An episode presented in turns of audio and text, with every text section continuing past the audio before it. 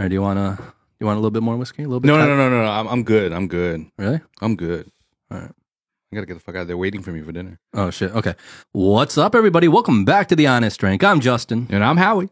and that was a really fun episode we just did there, wasn't it? That was pretty crazy. we go down the rabbit hole. We go in deep, and we really talk about uh, this could this one probably will be very controversial. I think so. I mean yeah. we definitely stood on our pedestal shared our opinions whether you like it or not. Oh yeah. Oh yeah. We all of down, us have. we looked down on a lot of people on this one for sure.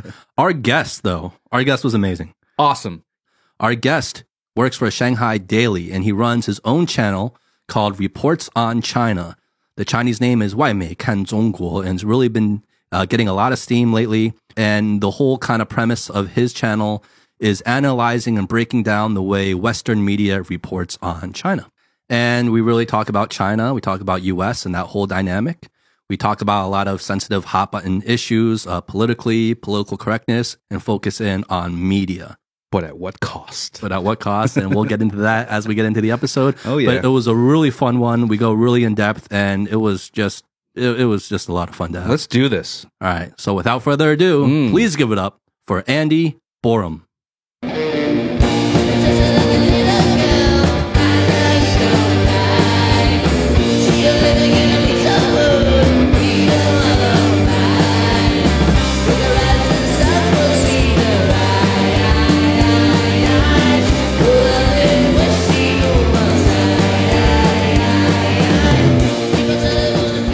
Well, cheers, Andy. Cheers. Thanks for having me. Welcome to the show, man. Ooh. What do you think? Spicy. It's good. So, uh, so what's this? What's this Oh guy yeah, yeah, yeah. here? I've got some gifts for you guys. Actually, Ooh. um, my new show, Reports on China. Uh-huh. I have some um, really cool Zhoubian. How do you say Zhoubian in English? Um, merchandise. Mer- Yes, Merchandise. merchandise. so this is like my revolutionary pencil case. I think it's pretty cool. That's Ooh, awesome. Thank China. you. That's awesome. And I have ah, I need obviously.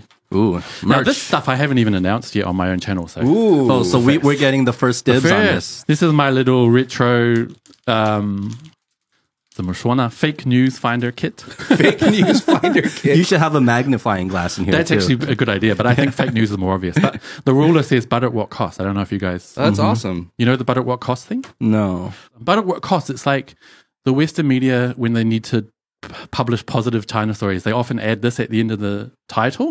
Like they'll say, Oh, yeah. Yeah. China crushes Delta, but at what cost? And it's Yeah, like yeah, they yeah. want to add a negative angle to it. so, Yeah, so everyone makes fun of but at what cost on Twitter now. China locks down because of quarantine, but at what at cost? what cost? And there was another one that was like, China supports African development, but at what cost? Yeah. Kinda like- That's so true. Mm. That is so true.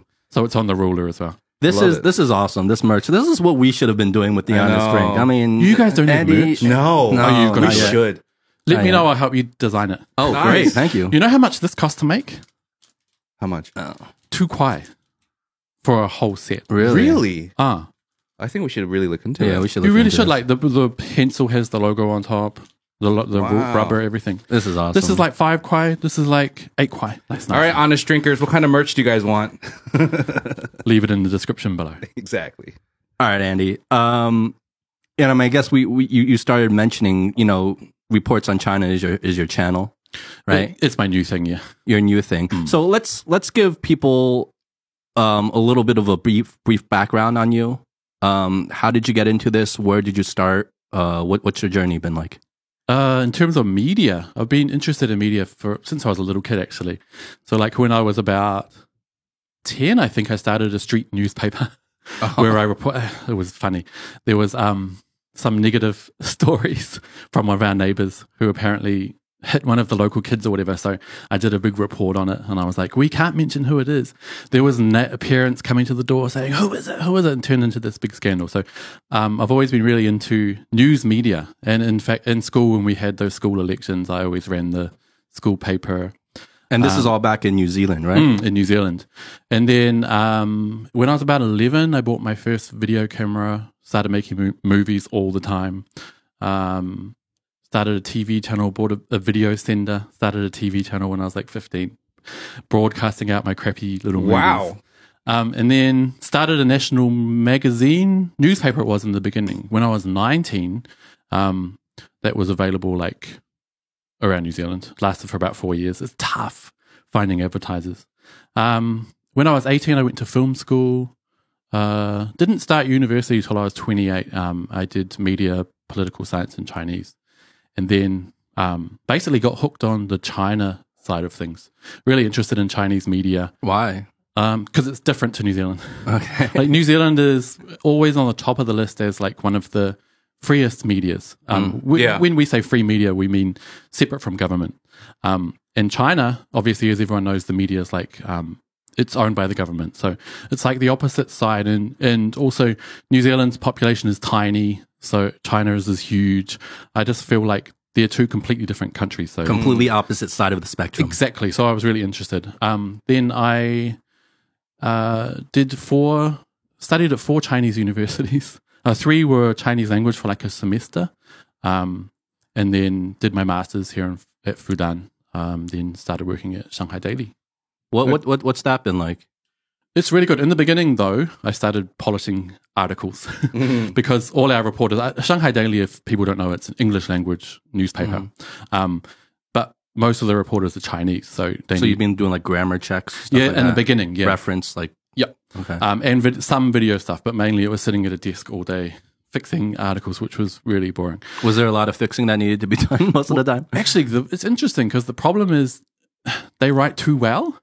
like um, one example that I remember is, oh, we just say heart attack, Yeah. but they called it um, what They- do they, they call use it? like the sci- Pulmonary. They use like the scientific like term, right? Yeah, yeah, yeah. And I was like, what is that? And I had to look it up.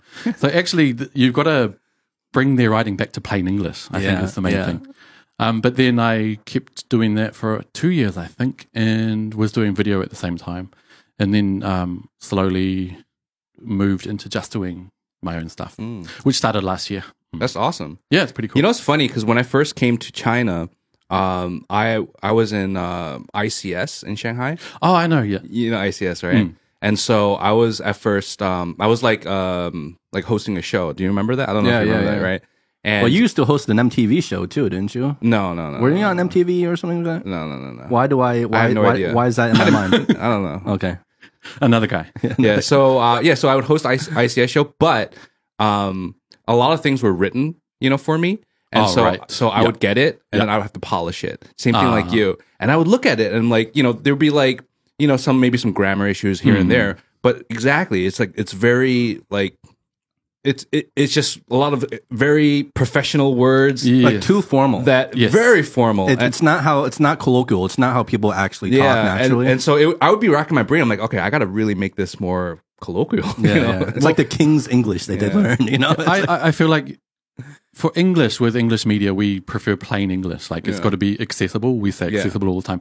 But I think with Chinese official um, documents and stuff, it's the harder the better. They feel like it has to be like completely Well, I- gibberish. I, think. I have a theory on this too, though. Okay. I wonder what you guys think. I have a theory on this. I think it's easier for them, obviously, to do the more formal, Uh-huh. uh, proper English. And I think they encourage that because it's also easier for them to look up.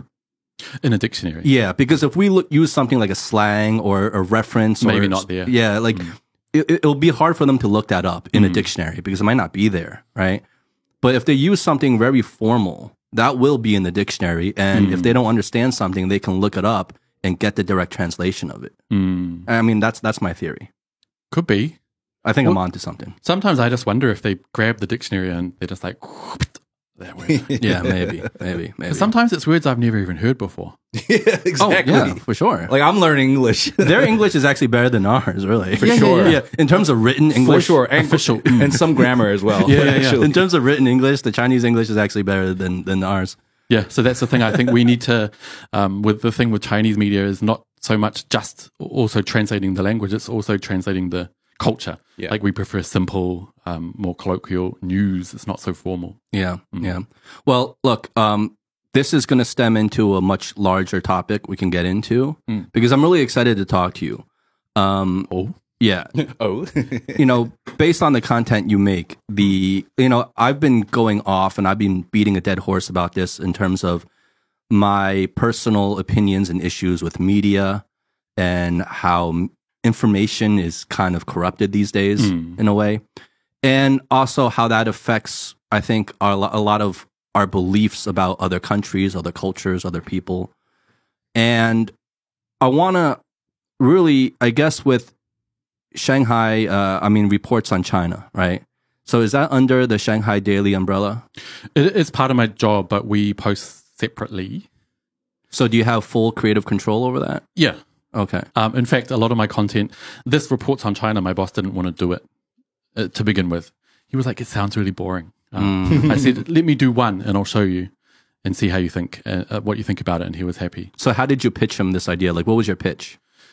Uh, basically, because I think it's best if you write or create content about things you know. So, media and politics is my background. So, it's something I've always wanted to talk about. So, I wanted to kind of use a political angle, but aimed more at media reports on China. Um, so, I just, I think I found some kind of example um, story that I wanted to break down or analyze on the show. And he was like, sounds boring. Really? So it was um once he saw that people liked it, he was pretty happy. But in terms of the content and everything I write about or a film about, it's just whatever I find. Because um how do I put it? Because this stuff doesn't have to be posted on Shanghai Daily, it's all posted overseas. Um, there's not so much um, uh, controls, I guess. Okay. Mm. Well, that's good then. That's good for you. Gives Yeah, you a lot yeah, more yeah. freedom. Yeah, I mean, we post it in China as well, but um, sometimes we have to do different versions, Yeah, Mm, I get it. yeah. I get it. depending. For sure. So, okay, I think there's kind of two things at play, right? In terms of the general umbrella or theme of kind of maybe where we want to start with this conversation is that number one, I feel poli- politics and media are like so intertwined now; they're Yeah, inseparable, right? Definitely. And with media, I don't believe that any of the major media outlets are any kind of they're not like spitting facts anymore. It's all opinionated. Yeah, yeah. It's all opinionated. And we somehow hold on to this belief that like major news outlets are these like infallible vessels of truth, which is not at all true anymore. Mm. And I think the gap between independent uh, content creators and major news outlets is shrinking. I think that gap is shrinking. Mm. And I am not so quick to believe, you know, the mainstream media anymore. And we've had conversations about this, and I think we all feel this way.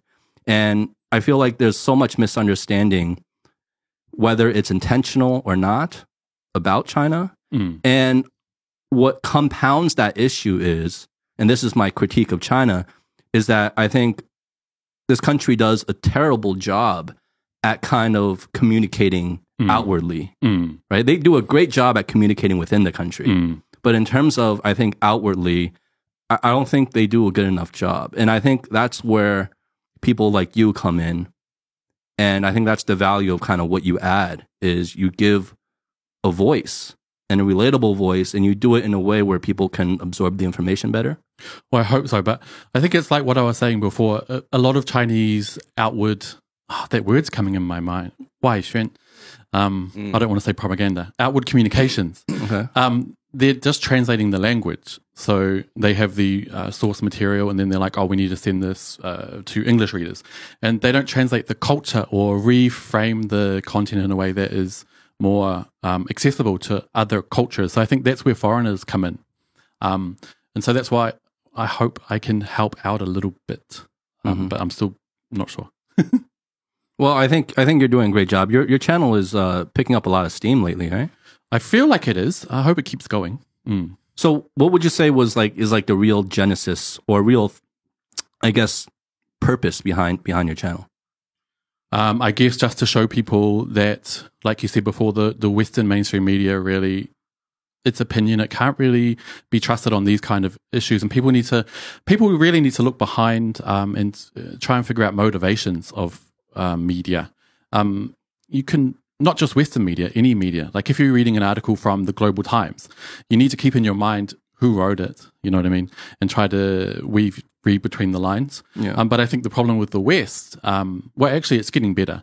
Is people like you said they they felt like Western media, like New York Times, Washington Post, CNN, were like infallible uh, sources of truth. Yeah. Um, and I think more and more people now are realizing that's absolutely not Yeah. the case. Yeah. Um, I feel like maybe it was from Trump but I'm not sure. What do you guys think? 'Cause I mean, I think I think it started before Trump. Mm, I just think that with, uh, I mean, just the natural progression of technology and uh, access, social media, social well. media, right? Mm. Access. Um, you you'll have a higher degree of, I mean, for lack of a better description, manipulation or control, right? Mm. Uh, over people's uh, reaction to you know whatever you're communicating, Mm. and with that type of control, you have power, right? And then with power, then you you have agendas and and what whatnot.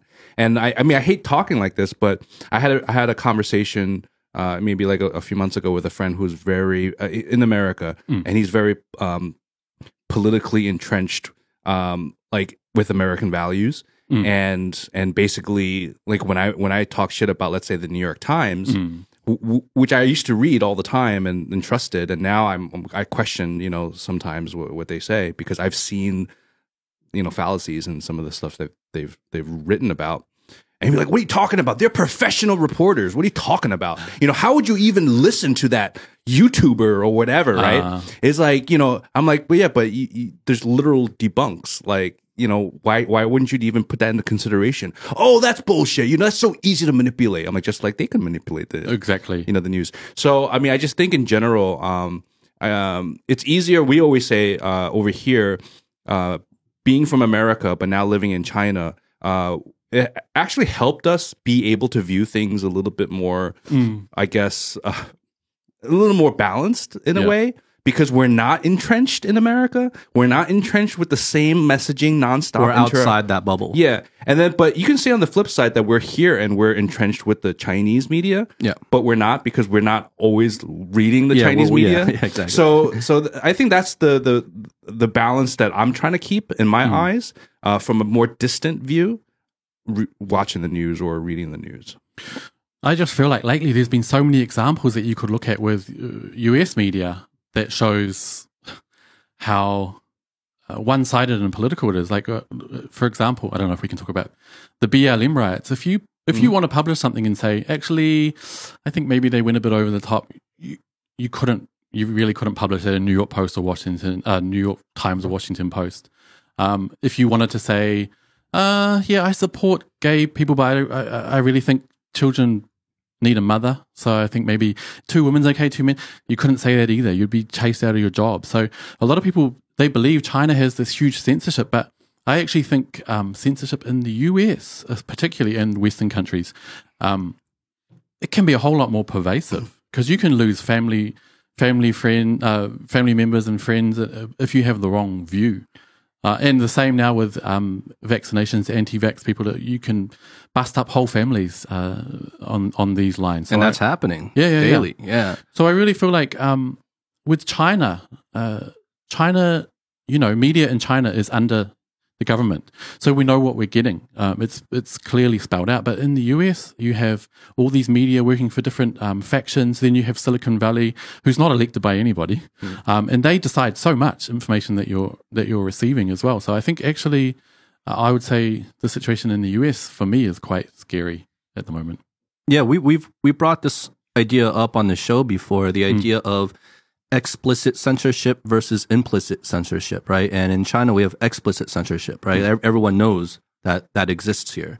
So we're all kind of on the same page with that, right? There's no there's no secrets, there's no surprises in, in terms of that. Um, but in other countries, taking the states as an example, there's a very strong culture of implicit censorship Mm. right? Like what you're saying. So it's kind of society, um, corporations, your coworkers, the people around you kind of dictate what is allowed to be said and what isn't allowed to be said. And God forbid you say something that is not really jiving with the, uh, Current thinking, yeah, current thinking at the time. yeah. Then, like you say, you, you can be a complete outcast. You can lose your job. You can even lose your family. Things, I think consequences are far worse than here where your, your, your video just gets taken down, you know? And I think with China as well, there's clearly spelt out guidelines, like the things you just shouldn't touch. You know, like Yeah. you, you're not in China, you shouldn't produce any content that's likely to cause division among the ethnic groups or things like that. So you just don't. I think there's like seven topics. Um, you better just not cover. Well, it's kind of common sense now if you're living here, like where the boundaries Exactly. Are, yeah. And apart from that, you know, you're pretty free to say whatever you want. You know what I mean? So I think people really, mm, especially in terms of Chinese media, people outside, um, I think they feel that working for Chinese media is a lot more exciting than it actually is. It's actually um, not that exciting. we don't have meetings of people saying, uh, "You can't say that. You can't." Here's your propaganda class for the day. There's nothing like that. It's actually. Um, sometimes I let them believe it because it sounds more exciting. yeah, I think this is a great chance for you to just like dispel that myth, right? Because you actually work in the media. I mean, look, look, I, I think you know I, I want to bring it back a little bit because I feel like we're going a little bit too far on that one side now. Um, because like, I mean, I mean, put it this way: you're just saying that how like over here, um, you know, we're all kind of in unison. Having that knowledge of what not to talk, talk about, what to talk Well, about, in but then- terms of what is expected, not that Yeah. everyone agrees or likes that mm. yeah, here. I mean, there are people who who are very annoyed and frustrated with the censorship here for sure. yeah, Well, um, that's another thing. People think that Chinese people are, are this one group that are all like, mm-hmm. Like a "Oh, monolith. we yeah. all like the government, but or we all like this decision, this decision. But there's just as many different views here as there is anywhere Yes. else, and that's mm-hmm. why I think people the way they look at Chinese, they're actually quite racist. I mean, I don't like using the word racist, but they really look down on Chinese as if they're this controlled group. But you have stronger people here than I've ever met in my life, really, in my work. So. I Yeah. think people really need to come to China or, you know, find Chinese friends. So that's Yeah. probably the way to do it. That's that's the key. I mean, this like we can talk all day, right? And then people can either believe us or not believe us or whatever it is, and they can go on, hop on uh, all the video sites and Reddit. uh, Reddit and whatever sites they want to go on to get their Mm. news. But nothing, nothing beats actually coming here yeah, Exactly. and living here, Mm-hmm. right? And and just seeing for yourself. Like forget what we say. Come here, spend some time here, and see for yourself, right? And that's I mean much easier said Mm. I, than done. I think a lot of people wouldn't even be willing to. Exactly, That's exactly. the sad thing. Yeah. but, But I want to I want to yeah? I want to piggyback on that for a second because like uh, I want to see what you what you think about this uh, because I don't know how you felt when you first came here, but when I first came here, um, you know, being an American but Chinese background, uh, I would have a lot of comments from people that uh, let's say were less internationally traveled or or whatever and they may be like oh you don't look american or or things like that or or give these sort of generalities hmm. of what america stands for or whatever. Right? oh you must eat steak you know like that kind of stuff right? And so but but you can just give give that to ignorance or or accessibility. It's not a negative thing. It just means that they didn't they had had not had their eyes opened hmm. right? Now you can you can flip that around to the West as well, right? Because now if you look at if you if you talk to somebody or even just maybe scroll through some comments, if there's a negative thing about China, what's what is like I I, I notice a lot of comments being like, well, their social credit score must be going down. Ah, you know what so I mean? boring. And I'm like, Jesus Christ, like. That one comment just shows that they're also in that ignorant bubble. Exactly. You know? And that, that's what I think. Like, I see people comment, they try to argue with you online and they say stuff like that. Like, you're a CPC shill. Shill, Um, your credit score just went up, just went down. I'm like, because you said that, I know you, you know nothing. yeah. It's just pathetic. Um, the credit score thing, I don't even know where they use used that. I think someone, some city wanted to try it as a test or something. It was it was it was a headline. Okay, this is I'm not I didn't do much research on this, but this is what I believe it to be. Um, I know there was a viral video and a headline that came out in the West a while ago, and it was mentioning this idea of China testing out this like social credit score thing, because what they saw in this video was um, like CCTV cameras, right? And it was doing like like facial recognition thing, mm. but really it, it's just camera tracking, right? So they have these boxes over everyone's face on the mm. street, right? It's it's a common image that I think a lot of people have already seen, and then there was these numbers mm. associated with them, and this whole idea of the social credit score um, Came from that? idea, I think, kind of spread like wildfire with But th- that. there were towns that were testing it. It was- and there are, I mean, the people have had limited, for example, buying power in terms of like, let's say, booking a flight or whatever, Ah. because they. but, but do we know that for sure? yeah, yeah, yeah, yeah. I think so. yeah, yeah. Some there for your first-hand yeah, yeah, yeah, there But was, I was. also heard that it's, there's an opt-in system because some people who have good virtues or whatever. No, that's a joke. They um they want to get more points, and it helps you. For example, if you rent a house, you don't have to pay deposit or something. But it's an opt-in. I think it's to do with Ant Financial. I'm not sure, but it did get it did get out of hand. Um, but actually, when I think about the credit score system, I quite like it. like, Do you? yeah, because in New Zealand, for example, if someone rips somebody off, like goes to an old lady's house and says, "Do you want to buy this? Seven hundred dollars," they get a slap on the wrist, and and it doesn't affect their life. But if you could limit their ability to uh, buy a train ticket, or go on a plane, like they're proposing they did with this credit score system, I think it would actually be a good idea. I don't know if that's a good thing. Do we have any idea about how widely used, if at all, it's really being used throughout it- the country? it- well, I don't. I don't know. Before sp- you were talking about they were testing it out. Is it Yeah, actually in been smaller adopted? towns, Is yeah. it like a Just thing not now? not full. Like you can ask so many Chinese people, and they're like, "I've never heard of it." Yeah, most Yeah. people don't don't Hmm. know about it because it was just like you know small testing. You know, just like in the states, they do a lot of small testing in towns with Uh. UBI and other stuff like that, right? So it's like it's testing. I mean, I mean Hmm. who knows what the future holds? I mean, are the capabilities there? Sure. You know, uh, it, you can fall on either side whether you support it or not, Hmm. right? But um, it's been tested. I mean, that's a fact. It's just not nationwide. It's. Yeah, not yeah, every yeah. single freaking and person. hardly anyone knows about it. Do we know if it's been implemented? Has there been? Yes, anything? yes, yes, No, no. Like no, you say tested, but it's now implemented in terms of it's a staple part Oh, of. I, that I don't know. That I don't know. In terms of certain apps like Ant Financial, like if you want to borrow money and stuff, they'll they'll have a credit score system. But that's the same thing in the in the West. I don't Yeah, know about yeah, New yeah. Zealand, Yeah, but in they have the same America, thing, you have a credit card, Yeah, you know, yeah, credit yeah. score. Yeah. Same thing. I, I, yeah, but I don't think it's anywhere near as widespread as they say. But I think, like you said, it's the future. Like people like to see place China as like this sci-fi Like bleak dystopia. Dystopia. Yeah. Yeah. so they like to think of anything bad that you could think of and be like, China's doing it because Yeah, so well, they have their go-to topics, right? Mm. And we can list them off, but like once you know that they're going to these kind of like these uh, keywords that Uh-huh. they'll raise, right? You know that they're just kind of regurgitating what they've been fed Yeah. in the media, Old and crap. and they've probably never set foot a day in the country. Here's what kind of bothers me a little bit, right? And because all this other stuff, it's kind of to be expected. And we can get into like what you might feel, Andy, are the bigger forces at play behind this. Um, but what I see going on is I, I see this phenomenon, this kind of cognitive dissonance happening, where I'll listen to like let's say uh, podcasts in in the in the United States, as an example. You know, I'll listen to people people who I know are extremely intelligent, well thought out, very analytical, open minded people, right?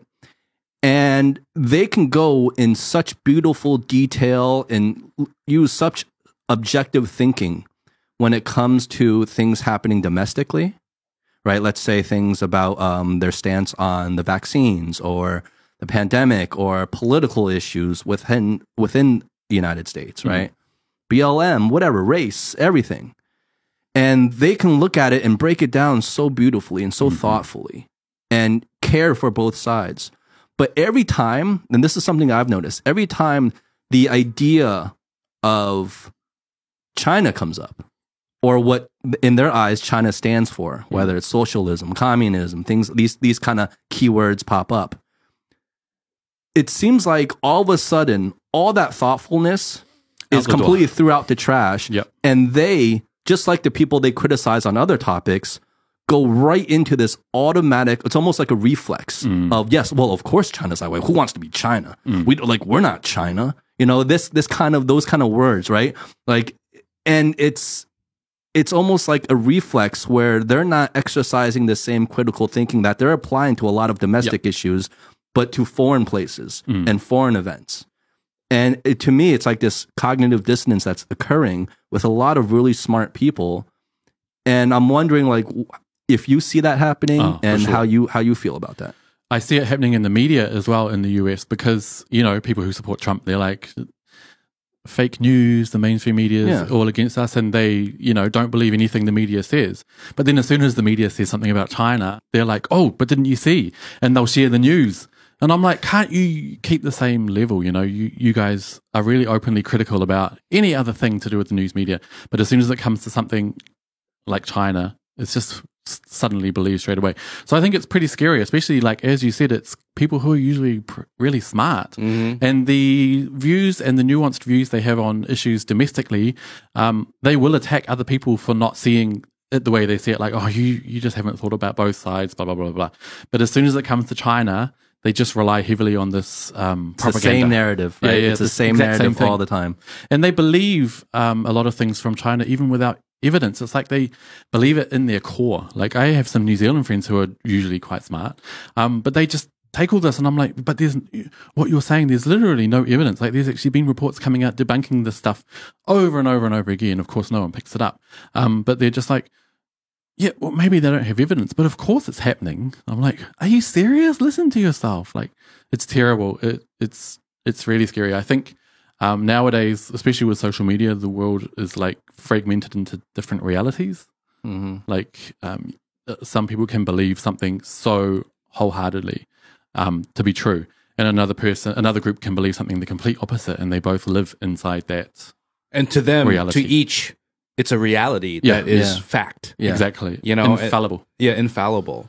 And I also feel like that. I mean, one of the reasons why I would say these objective thinkers that you just said, both of you, um, may fall into that trap of kind of becoming one sided again or just like spinning out what they ingest is because it's international. You know, it's because they're not in, like, they're not standing in the soil here, you know, Yeah. really living day to day and understanding and being able to, because that's how we come from. That's where we come from, right? We live here and we can read these lines be like, mm, that doesn't sound so right. You know, I mean, I feel like if that was happening, we we would, we would kind of know about it or, or, or whatever, you know, S- let's say social credit score. We're like, Uh, mm, Never heard I of mean, it. I mean, I, Well, read an article somehow- about it, but it was, our lives will be affected by it. yeah, you know, or or or whatnot, right? Because we're here. It, it, it- that becomes major talking points for us. That is our BLM. That is our, you know, vac- anti or not vaccine. You know, so that I think that's what it is. Just like if something came in with New Zealand and and and and I would just regurgitate something that I probably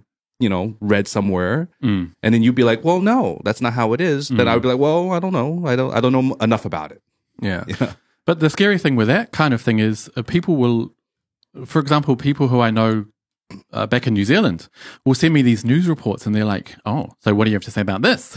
Oh. and I'm like, it's just not, it's just not the reality. That's like, it's like you said, it's just completely disjointed from what our lives are here. Like we would know, but they will believe what they read usually above someone they've known for 20, 20 years. Mm. Um, they say, "Oh, you're inside the system now, so you've been brainwashed." Blah blah. It's like, do you really think that low? Have you gotten of that? me? Have you gotten that? all the time? I've gotten that. Uh, I've gotten that. I've You got- two I've- have gotten I've your got- brainwashed? I've gotten that from one of my closest friends, like Howie. I mean, you've been living there for like over ten years, so Uh-huh. I don't blame you. that's harsh.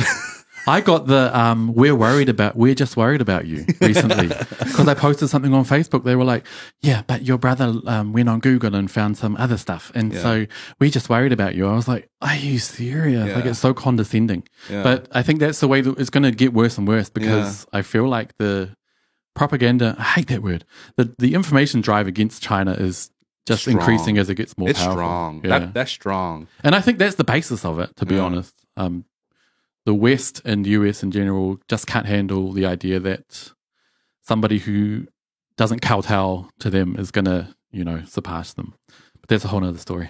Yeah, it's the antithesis of Yeah, what like- democracy yeah, is. the or the whatever, the, right? the pitting against democracy versus communism, right? Yeah. and that's that's kind of a fabricated kind of war or Mm. battle kind of perpetrated i believe you know starting from like the cold war the original cold war and this idea of the domino theory and this fear. Like it, it, it goes back to fear and there's so much fear mongering and i think that's really the most obvious thing about a lot of what these western media outlets do. Mm. and just to clarify when i say western media outlets i'm talking about the, the big ones. So it's usually america and its allies. So you have america you have canada you have australia you have the UK. uk right and they have very powerful media outlets and very wide more coverage and- famous, more, more yeah, famous. but right? they're all kind of allied in terms of in terms of media, I guess. Mm. Not necessarily always the people, but in terms of the media, their kind of political stance when it comes to China and their views.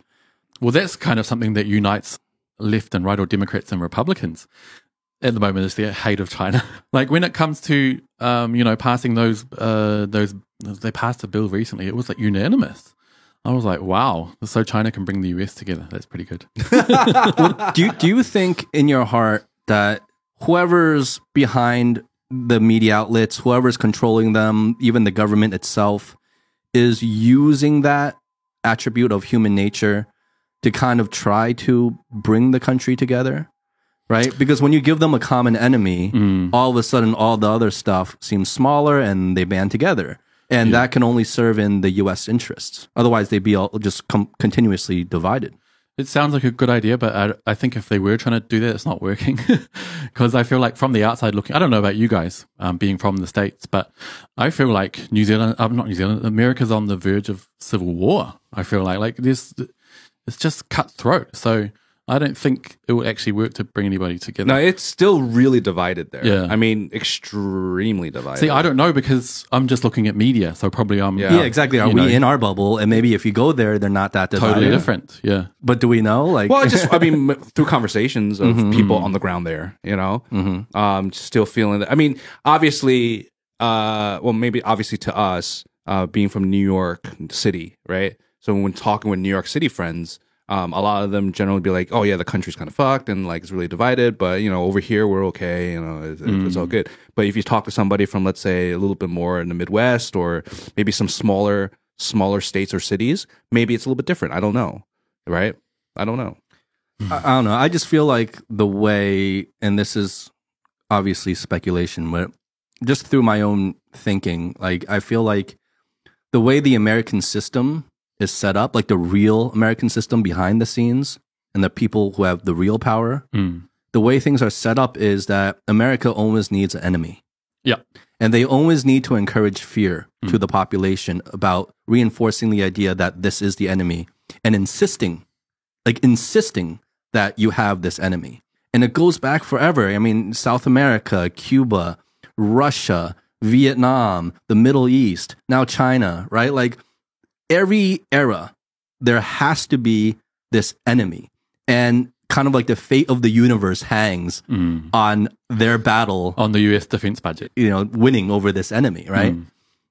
And if you break that down, it almost kind of makes sense in terms of where you see most of the money going towards. Mm. Like you just mentioned, the defense budget, military spending, the entire military industrial complex. NED. And by far, that's where the money is going, right? It's not even it's not even a Not discussion. even close. It's not even close. Mm. So when you see that, obviously there's financial incentives for people for the for the Being masses scared. to fear somebody Yeah. and believe that you are constantly under this threat. It's funny because you can actually see it through um, Hollywood movies. like it, in every era, there's um, whatever the current enemy was in real life. Enemy, inverted commas, it will be shown in movies. Like Yeah. Well, that's the US propaganda, right? Yeah, exactly. and it's such propaganda. Like when that film in uh, in China came out, Wolf Warrior. Mm-hmm. Have you guys seen it? Mhm. It's really about you know um, Chinese forces go and save some African. African. Was it a real African nation? I don't know. fictional. Anyway, uh, the US were like crying over it, like this is such propaganda. But like, have you seen Independence Day and all those movies? Like, it's so like I never thought about it back then, but Mhm. when they level these accusations against China, it really makes me see. You know, they're just leveling accusations Yeah. about things they do themselves. Well, I mean, us growing up in the States when we were younger, how many films, action films, did you watch where the enemy was some Russian, like, exactly. you know what I mean? Yeah. Like, bad dude, Middle Eastern, Russian, right? They're- whatever they're- it was. Yeah, they're either some communist country German or some third world country, Mm. Yeah. right? And it's always the uh, the hero coming in to save Yeah. the day. It's the same know? thing as Wolf Warrior. That's Yeah, why yeah, yeah. I laugh when I saw Wolf Warrior. I'm like, Uh. wow, the tables have turned. Yeah, yeah, yeah, yeah. because it's equally over the top, right? Yeah, it's over the really, top. I mean, over the it- top. you have to just watch it as a popcorn flick. It's just Yes. an over top, over the top. You're obviously building up that that nation's pride. Same thing when Rambo is going out, like Uh. you know what I mean? Yeah, like, yeah. yeah, you- you're building up the American pride. But this idea of of uh, China's presence in Africa is also something that's been cycling through the headlines of Western mm-hmm. media as well, and it kind of points back to like your kind of this logo on this cup, like, but at what cost? Yeah, yeah, yeah. So like it's it's the narrative and how you paint that narrative, mm-hmm. right? So on one side, you know, the narrative is China's going in, helping build this infrastructure, mm-hmm. pouring all this money and helping the Africans with clean water, everything, right? In terms of healthy and sustainable infrastructure. And on a lot of the Western media side, they paint it as they don't ignore that like they're going in and spending a lot of money, but they're like, okay, well, what is their real motive? What is trap. their real incentive, right? Yeah. and it, it's almost kind of this sinister spin Yep. to everything. And when you break it down, it's kind of silly to to do that because every country ever in human existence going somewhere and having their presence somewhere has always had some sort of gain for themselves. Mm. It's Mm. It never has to have. Mm. yeah, it, otherwise it wouldn't happen. And No country has ever done anything purely out of altruism. It's the same as individual people. Like most people, they, if they help you, it's because they're getting something out of it, whether it's a good feeling or whatever. But the thing with um, Africa and the thing people don't understand is I think China, you know, needs to have um, friends around the world to supply 1.4 billion people with things. So, f- in terms of China's eyes, like the world needs to be stable and connected. Um, and I think that's all there is to it. Like that's why they're building infrastructure and making sure these um, lines are open, communication, trade. Um, to be honest, I, I really find it quite disheartening that people believe the crap. Like, Yeah. debt, what do they say now? Debt trap diplomacy Mm. and all this. Like, Ch- uh, China is purposefully indebting these nations to try and gain political favor. Blah blah blah. If you just look into it for five minutes Yeah. and think rationally, you'll see that it's just stupid. But well, I think the, biggest thing is that I mean, let's let's give some like major differences in terms of your perspective and one's perspective, right? So just like you say, and I, I agree with you in what in, in terms of what we can see, what China is doing in terms of developing hmm. other nations, hmm. like developing, like let's catch up, let's go, you know, mm-hmm. as opposed to I I mean, what has America done to develop other countries? Bombed them. No, I'm serious. I'm serious. I mean, as an American, I I, I do ask myself, like, you know, or or is it more about like trying to keep them at a certain level? I think that's what it is. But you know what I mean? yeah, I think they're trying to keep the world order how it is. Yeah, Especially if they don't want other powers to rise up. Yeah. I feel like. Um, Well, if you look at how many military bases, U.S. military bases, are spread around the world Yeah. versus how many Chinese military bases are spread around the world, South I China mean, Sea. Oh, Well, that's another. So the- because it's endless, because Mm. I think it's it's um it's like a Ferris wheel. It's a revolving like door of topics, right? So if it's not this today, it's another Mm. something issue, else. Yeah. and there's always going to be something, Mhm. and there's no effort at all. And I'm not whining about this. I, I'm obviously this is going to be the way it is. It's reality, but there's no effort at all to kind of highlight anything positive, Mm. right? Because Except- obviously that's not the narrative. Then they just add, but at what cost? yeah, but I guess you know when you said that you know if you just did five minutes of research, you would find out the truth. Or I- even five minutes of thinking. But yeah. Yeah, but I can throw that right back at you because it's also just as easily to spend five minutes going down the wrong rabbit hole, Mm. and you would be going down the The completely opposite direction. Yeah. And I think that's what a lot of people have done, leading them to have the beliefs that they do. Mm. But it's also the idea of social proof, right? When you're living in a society where everyone is saying that, you're going to hold it as gospel. You're going to hold that That's as true, the truth. yeah.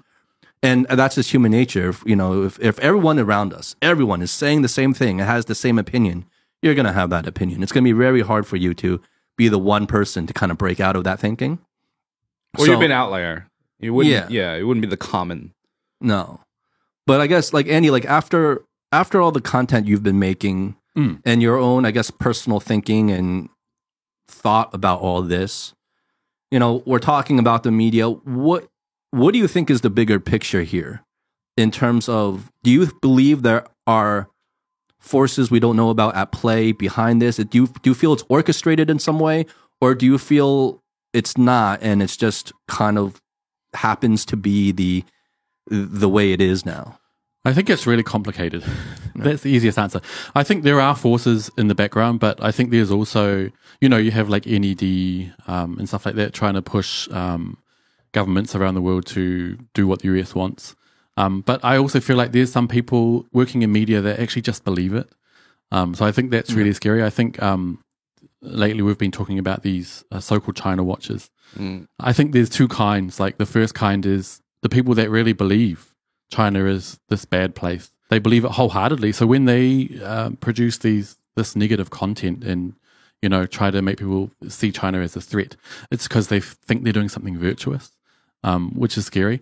Then I think there is another type which is more like they know that it's crap, but they know that this kind of content's really popular. Like a lot of the time, people they want to read uh, and consume media that they already believe that, or is going to boost their beliefs. Mm-hmm. So I feel like um, since a lot of people in the West already believe China is this um, dystopian nightmare, um, they love to consume that kind of content. So I think um, it's a, it's probably a mix. I think there's definitely forces in the background. Um, obviously, people who don't want to see America take second place, who have vested interests. Um, but of course, I don't have any evidence.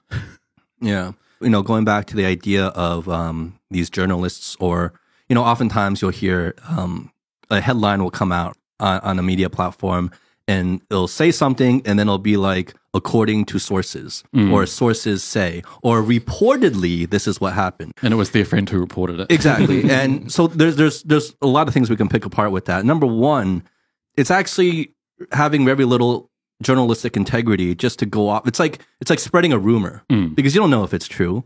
You know that it was reported. That's why they have to put reportedly. This is or sources say, and by sources say meaning someone said it. Mm. That, that's all it is. Yeah. And that gives them kind of carte blanche to kind of just Say whatever. run with it and put it on the 24 hour news cycle. And meanwhile, many of the times, these sources, I'm putting air quotes, are just, it's just a person Yeah.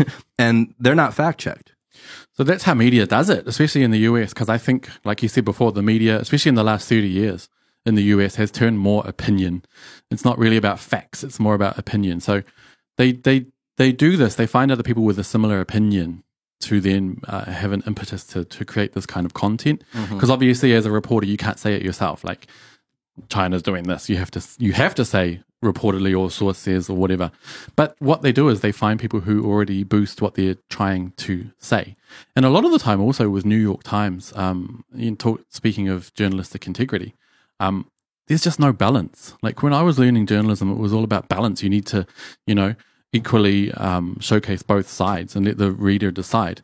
These stories, I don't know if you guys have seen, but in New York Times, Washington Post, it's so unbalanced. There's like no positive China voices. Well, they'll throw one or two in here and there. Sometimes, Yeah, here and hardly there. ever. Yeah. Yeah.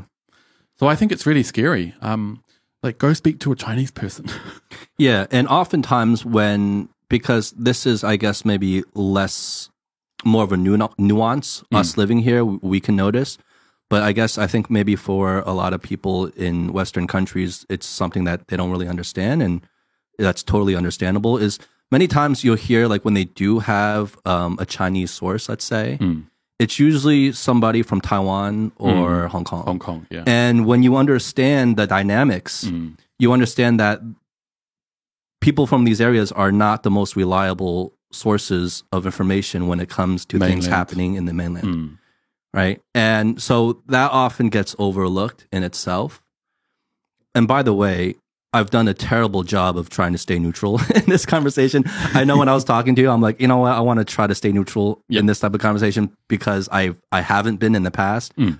But I just get so worked up, and because I'm so passionate about this, because I see it like such a glaring issue that I'm I'm honestly worried about because I'm worried about the future mm. and where it, where we're headed, and we can talk about that next in terms of where you believe it's headed. But like, it's the like I, I feel like I'm personally connected to this issue, um, both because of my identity, where I'm living, and just how I think it'll affect me personally in my lives of my family and my children in the future Mm. because of all this. So like I always I, I always do a terrible job of having any neutrality in, in this type of conversation.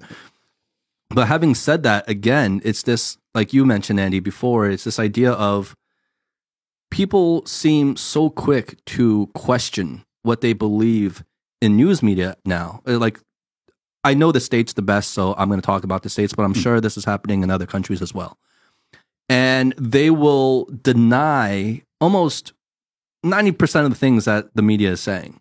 But when it comes to China, China, they it's believe this, it. It's this automatic belief, like, Mm. well, of course that's the way. And they don't apply that same reasoning Mm. to things about China. So my thinking is if if you think that the media can lie to you and spread disinformation about things that they know so well of what's happening in their own country, hmm what makes you think that they won't or can't do the same thing when it comes to things that are far more complex and things that they have less knowledge about? In terms of their just their spread of journalists. Like they're not mm. going to have as many journalists on the ground in China versus in the United States. There's going to be less quality information. There's going to be less information, period, and there's going to be more speculation. Hmm. So with all that combined, what makes you think that the same level of degree or even more of lying or misinformation, disinformation, however you want to label it, isn't happening when it comes to foreign events and topics about foreign countries that we read about.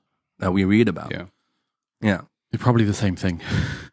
But like what spawned you to want to create the content you do? Like what was the impetus here? really, it was my New Zealand friends who didn't believe me. Oh, really? I felt like you're not going to listen to me, so I'm going to tell some other people. so this Really. is kind of like a fuck you to them. it's a vendetta. No, I don't know. I feel like it's just my topic of interest. So um, I really feel like these Western media sounds cliched, but these Western media reports on China absolutely don't line up to my life here and what you know what I see every single day.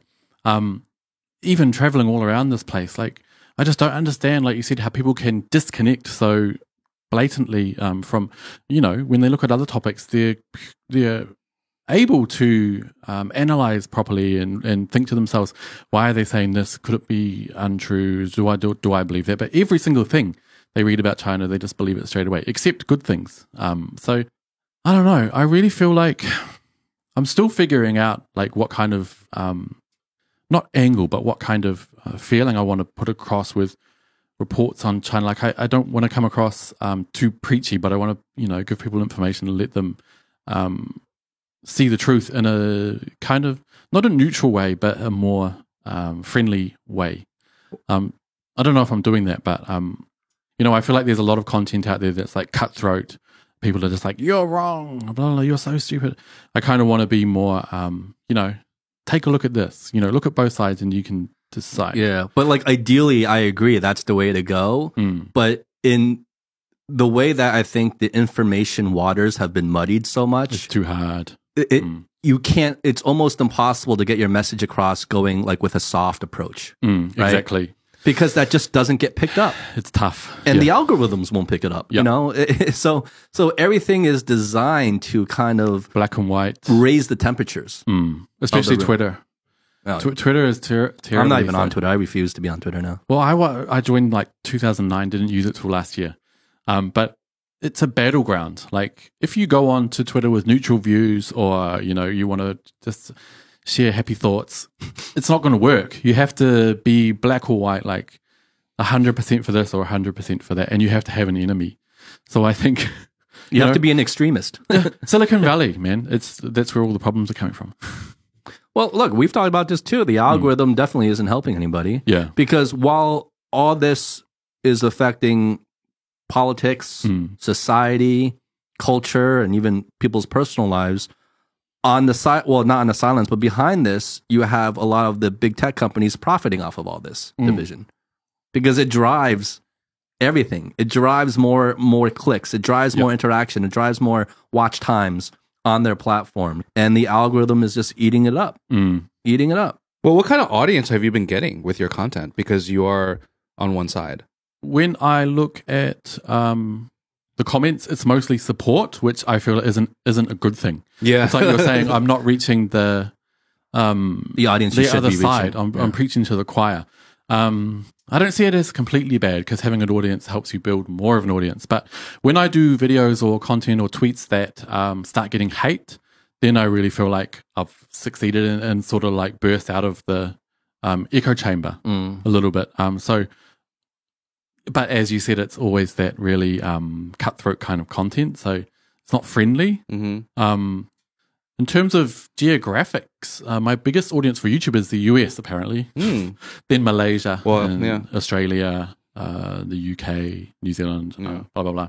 But I think um, at the moment, um, and I see it as a weak point, the majority of my um, content and interaction is support of what I'm saying. Mhm. So I, I think I need to extend more to Yeah. Haters. You know, it's it's. Uh, I'm just gonna I'm gonna hop back a little bit with one of the topics with with Africa. Mm. I, I remember recently watching this video Mhm. where the where it was like I I really forgot what which which uh person YouTube. It was on YouTube. Uh, YouTube creator put it out, but basically, it was a very negative look at China and China's exposure and influence on Africa.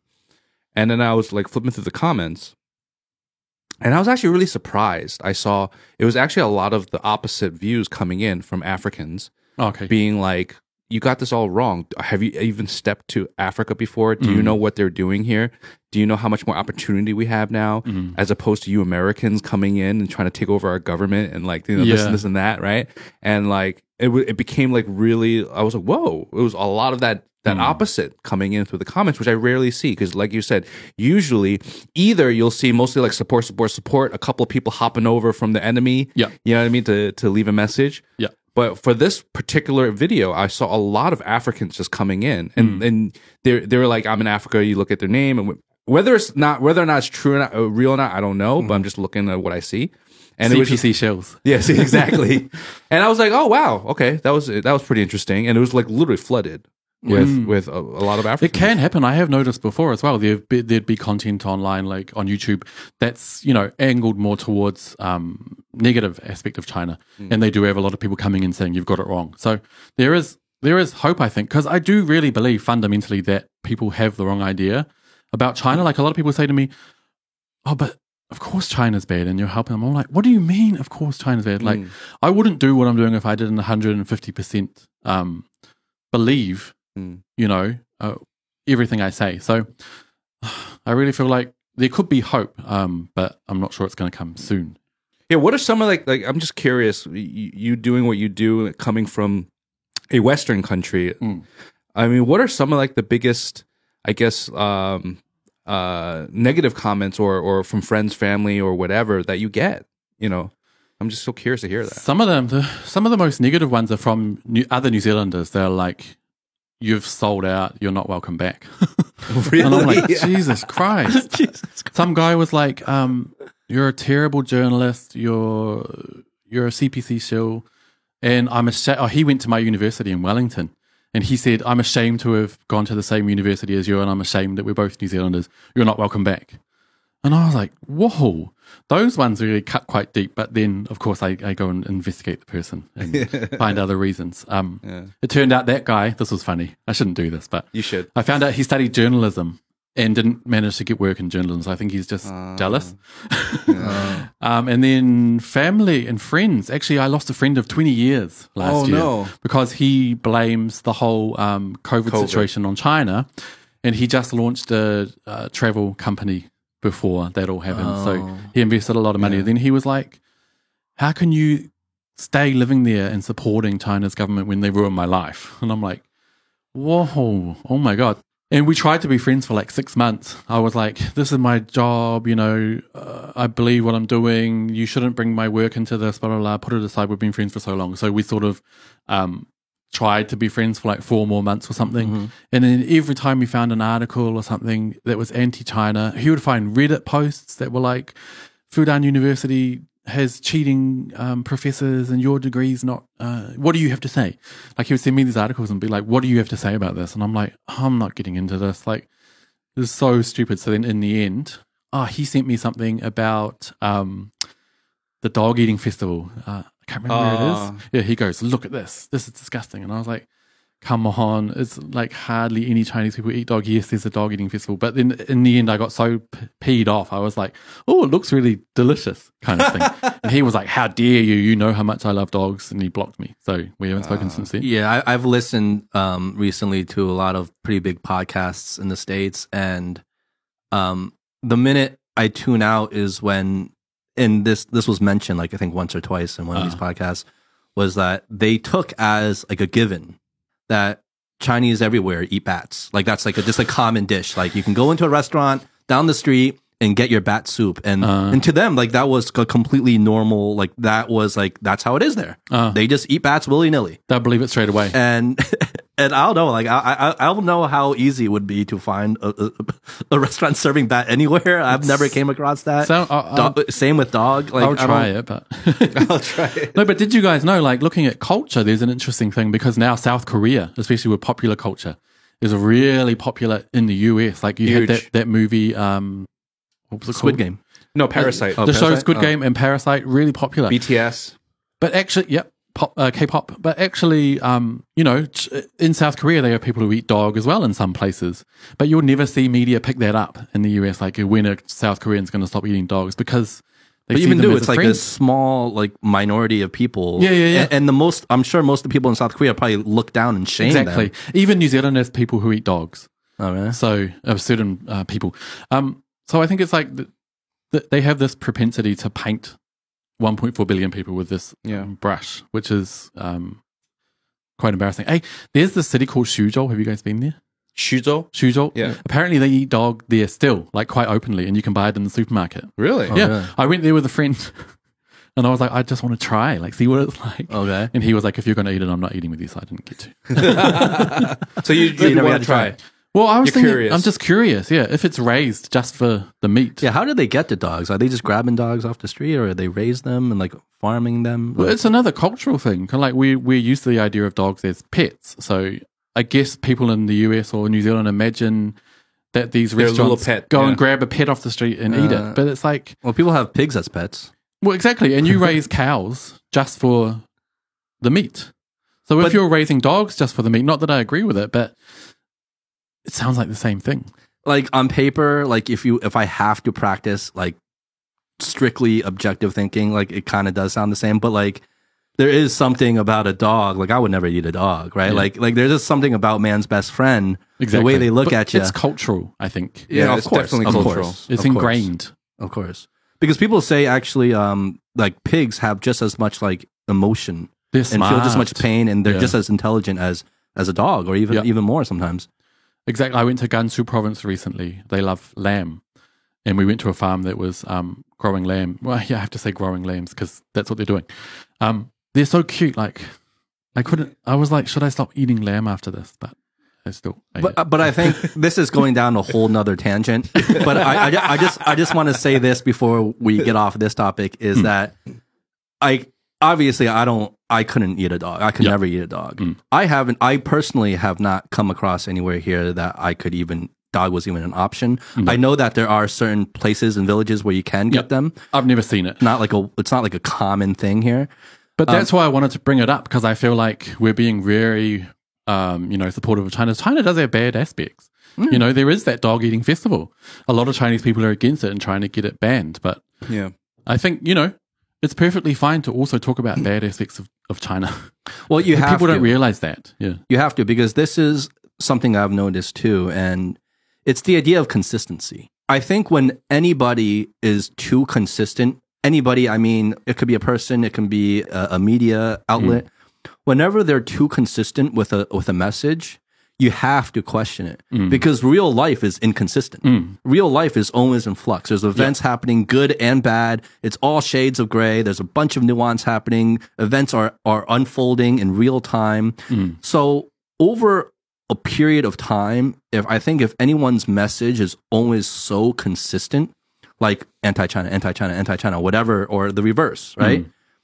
You have to question it because if you're if you're always consistent with your message, reality is inconsistent. Yeah. yeah. It's complicated.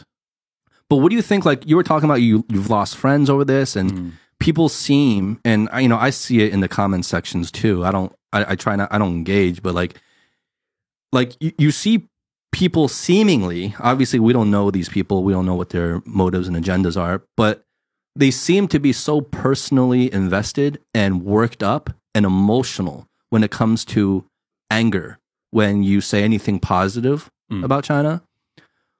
Where do you think that stems from? Do you think, to generalize, do you think that stems from because kind of what you alluded to before was they feel this moral obligation deeply inside them that they are so right and that for one reason or another they think that this country is so evil that if you were to say something positive it'd be like saying something positive about Hitler, Mm. right?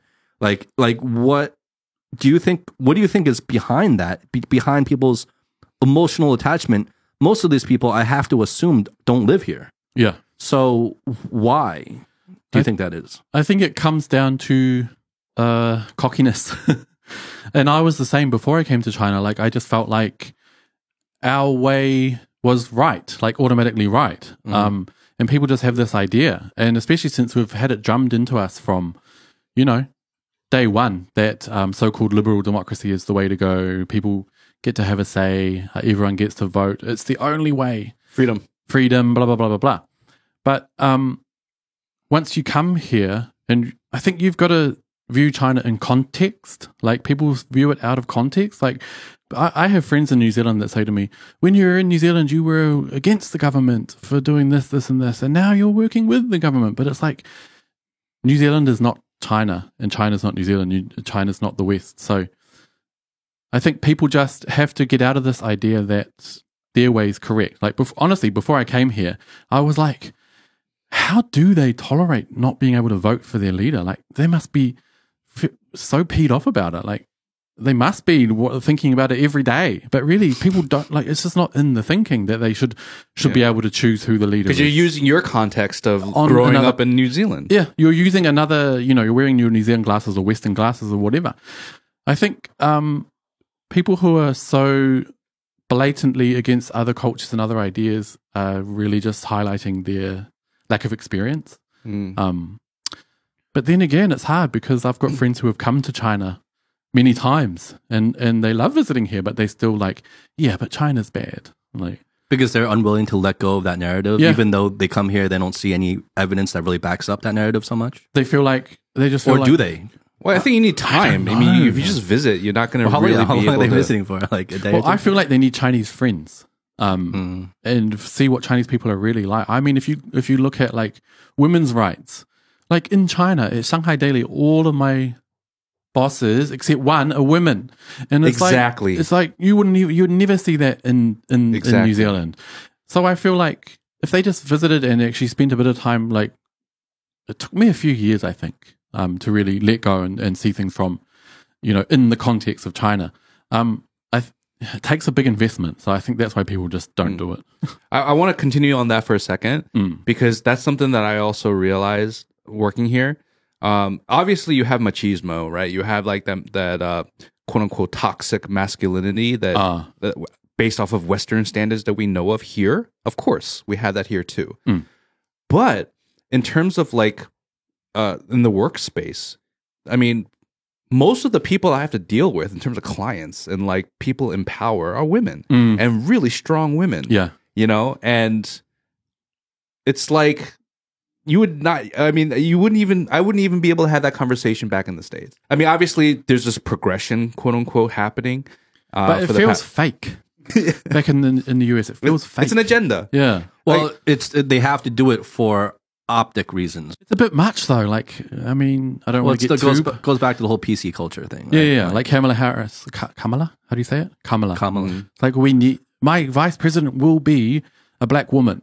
It's like, but why? Like, I just don't, it just seems fake. Mm. Um, whereas in China, it's very real. Like you have so many strong women, um, and I don't think people realize the extent of it. Well, it's it's the idea of um, and you know this also refers to the way the government works here.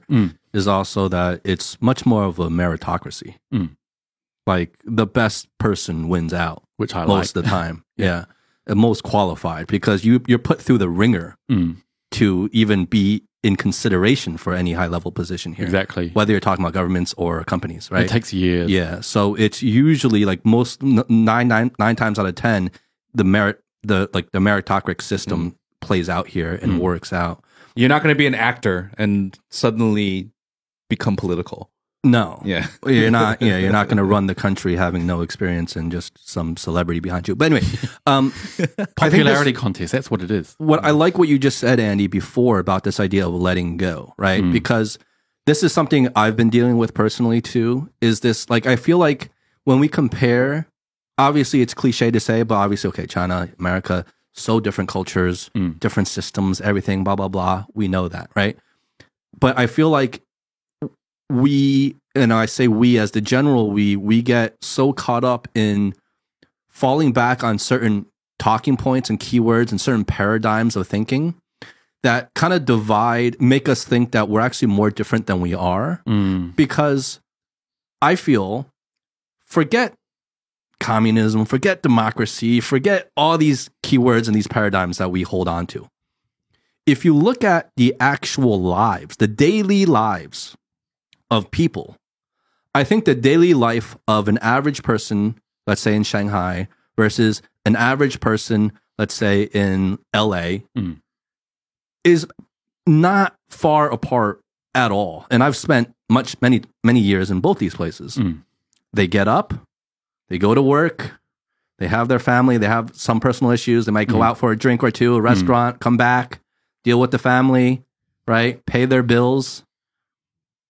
It's not really, if you look at the daily lives and, and you remove all the other bullshit in terms of the ideology that we hold on to, Mm. We're the, the end, the real end result, because whatever your opinions are about whatever political system, Mm. what is most important is what is actually the end result of its effect on people's livelihoods, right? Like that's the most important thing. Mm. At the end of the day, what are you getting out of it? And if you're looking at that and you're looking at the end result of how these people are living and their general livelihoods and their routines, it's really not much different. Mm. And you know, I'm doing my best to say neutral here, but it's like you can go into the details of like this idea of this talking point of oh Chinese people are slaves and they're not free. Mm. But what is freedom is if you're living in America and you're not able to pay for medical care and you're not able to pay for your medicine, you're not you can hardly afford higher education. You're going from job to job, living from paycheck to paycheck and not even getting great benefits from that. Like is that freedom? Okay, so Well- is, well- is that your idea well, of freedom from- just from- because you were able to vote? from your Like- like, like from your perspective since you're coming out- coming in from different sides right um i mean freedom like the differences you know from the west and here like what, what what's your perspective Oh, that's a deep one. Freedom. What is freedom? Well, I know in the West, if you say what is freedom, probably a lot of people will say the right to vote. Yeah. And I think that is, like you said, that China, in China's context, China is a meritocracy. They take years and years and years to climb to the top. Like, I feel like actually the political system here is much stronger. And so maybe if you look at the fundamentals, freedom is being able to choose your f- friends who you want to hang out with, eat what you want, uh, have a job, be happy, I guess. That's freedom. But I think a lot of in, in the West, a lot of people feel that freedom is is political. Um, whereas I feel like uh, probably if you looked at it more objectively, it's it's not so political. I think. mm. Um, I think Chinese people are very free. Like people will say, um, YouTube and Twitter and Facebook are banned in China. It's like China has dozens and dozens of social media video, video sites. but if Um, you don't have YouTube, that means you don't have freedom. you don't have freedom.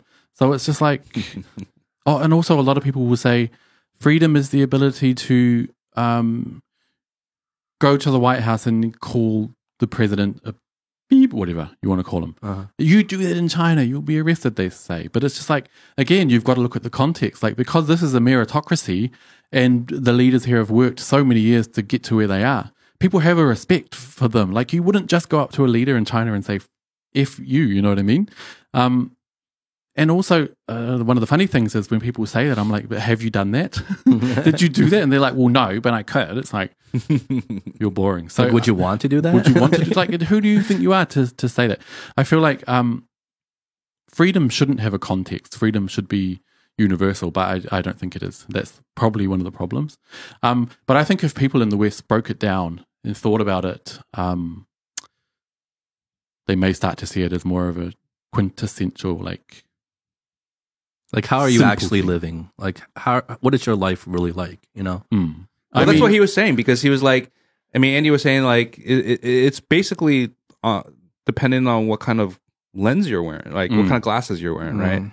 And and if you're kind of stuck with how you're raised and how you view, how you're supposed to view things, how it should be you know how it should be, and then if you're given a different choice or a different option, that you kind of like, well, that's not right, you know. Uh, It's like you know if you're gonna have spaghetti and meatballs, and then somebody comes in with you know using some other type of ingredient for the meatball, but that's not spaghetti and meatballs, you Mm-hmm. know. It's the same idea, right? Unless it's all about context. But, Um, yeah, I mean, people people could even be more dramatic and be like, well, if you have to go to work every day, mhm. that's not freedom. You know what I mean? Freedom would be all I can eat, uh, all the money in the world, Yeah. blah blah blah. So I guess you could look at it in, in any way. It's a deep question. It is a deep question because a lot of people um, uh, correlate freedom with, like you said, the, the freedom to vote. Yeah. Right. The freedom of speech. Right. I, I'm obviously, once again, I'm being very American right now. you know. But I think in terms of America, they, they, there's a diminishing freedom of speech, Mm-hmm. and it's not governmental; it's societal. Like, Mm. like we were saying It's before, like, implicit, if yeah. you say the wrong thing, you're going to be cut off from your family, friends. Mm. You could lose your job. I mean, if you're a professor and you say any number of things that don't fit the narr- the current narrative, you could be, Mm. you know, shot down.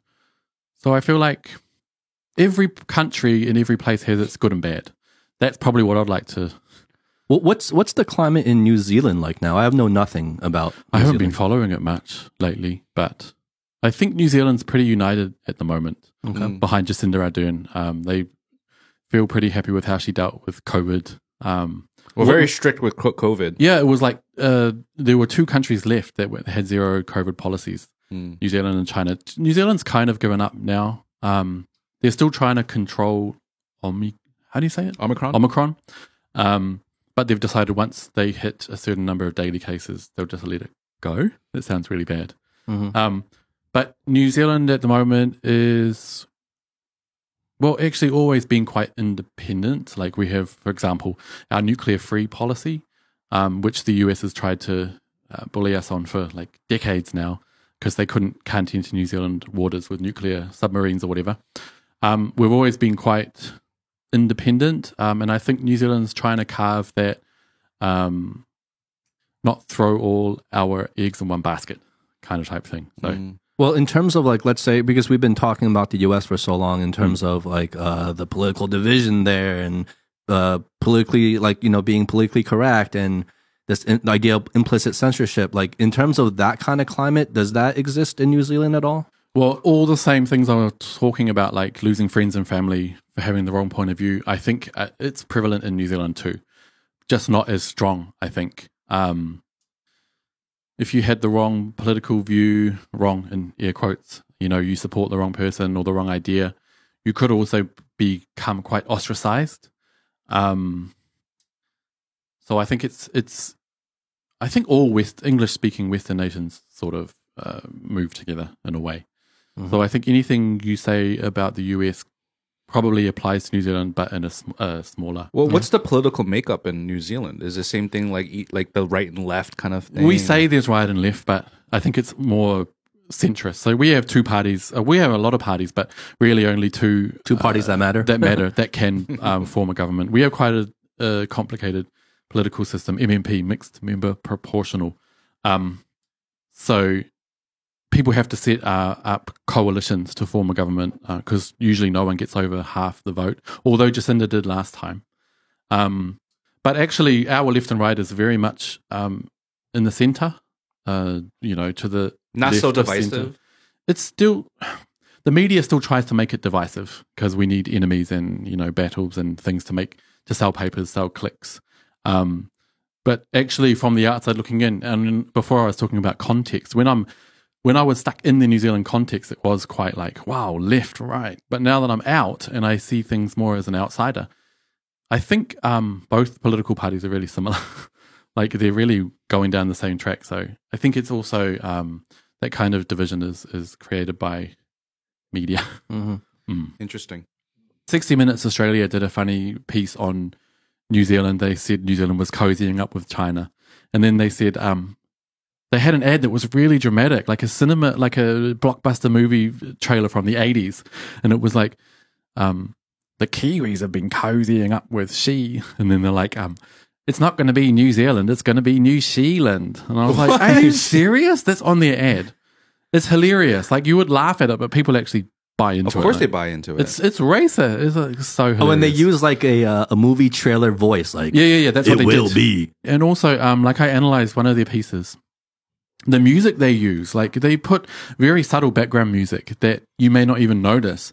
But in the um, in their piece, that one piece, they showed um, New Zealand flag, Chinese flag, and Australian flag. Every time it was New Zealand or Australia, it was like like uplifting, and then it cut to the Chinese flag. It would be like boom, like a really low drony sound in the background. Like people may not even realize, Yeah. But it affects them but it affects their, yeah. their subconscious feelings about it. So it's terrible. Like it's, it's all these tricks Like, that they do. what other absurdities have you come across that's giving you so much ammunition? Oh gosh. Everything. Pretty much, because I, I really feel like every one of those reports is so out of whack with reality. And you can sort of, like you said before, all these media are linked. Like you can trace the same story around each each media. Um, and I think it really showed a lot of people um, the subtle power that media has in changing your your feelings. You're subconsciously changing your feelings. Like I thought it was quite important. If if, if I don't, you know, I don't want to sound too cocky, but yeah, Well, do you feel like it's it, it's like um I'm not going to put words in your mouth, but do you feel like it's a losing battle because because like in my opinion, you have a lot of people out there that uh, a small percent no a small percentage of people out there that would put in the work and effort and and you know maybe will be a little more open minded to see you know and then form their own opinion or whatever. But the majority are they don't have the time or even the effort because they're lazy or whatever reasons they'll just take what they get, you know?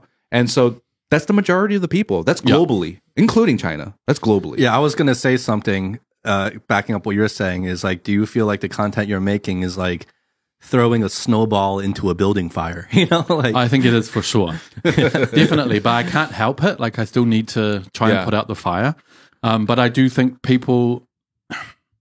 You said lazy. I think it is true, but I think people. It's not uh, a lot of the time. It's not laziness. They just don't have the time or the inclination. Like I did two videos on that report by Jack James.